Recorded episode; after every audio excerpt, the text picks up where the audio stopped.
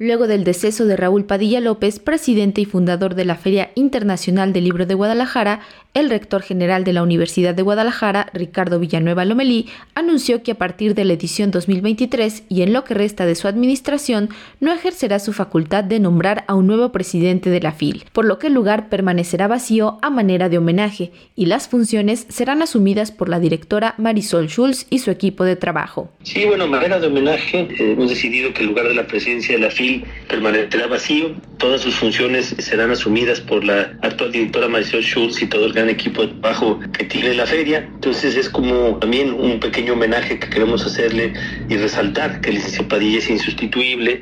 Digamos que es como cuando los equipos deportivos retiran el número de un jugador histórico para recordar sus hazañas. Ese jugador es insustituible.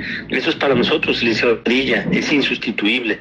Por eso he tomado esta decisión y verdaderamente creo que es un pequeño homenaje y la Feria del Tiene un gran equipo encabezado por Maestro y obviamente toda la universidad, el rector general y todo el equipo de la universidad estaremos respaldando al equipo de trabajo de la FIL para que tengamos y sigamos teniendo la, la gran Feria del Libro que tenemos en Guadalajara cada año. En cuanto a las funciones dentro del Consejo de Administración, declaró que no se verán afectadas de ninguna manera, ya que las responsabilidades y decisiones que antes recaían en el presidente serán asumidas por la actual directora de la FIL. Todas las funciones operativas, administrativas y jurídicas del Consejo de Administración serán asumidas por la directora de la feria.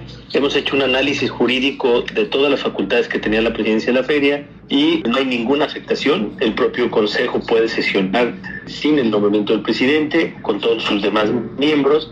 Y bueno, realmente todas las tareas eh, administrativas y jurídicas recaen en, la directora de la feria. Entonces, hemos hecho un análisis eh, jurídico exhaustivo para que ninguna función o atribución de, de, la feria se vea afectada y así será. De acuerdo con los estatutos de la FIL Guadalajara, el nombramiento de la presidencia de la feria es atribución del rector general de la Universidad de Guadalajara, por lo que será hasta 2025 cuando el próximo rector asuma su cargo y nombre a un nuevo presidente de la Feria Internacional del Libro de Guadalajara.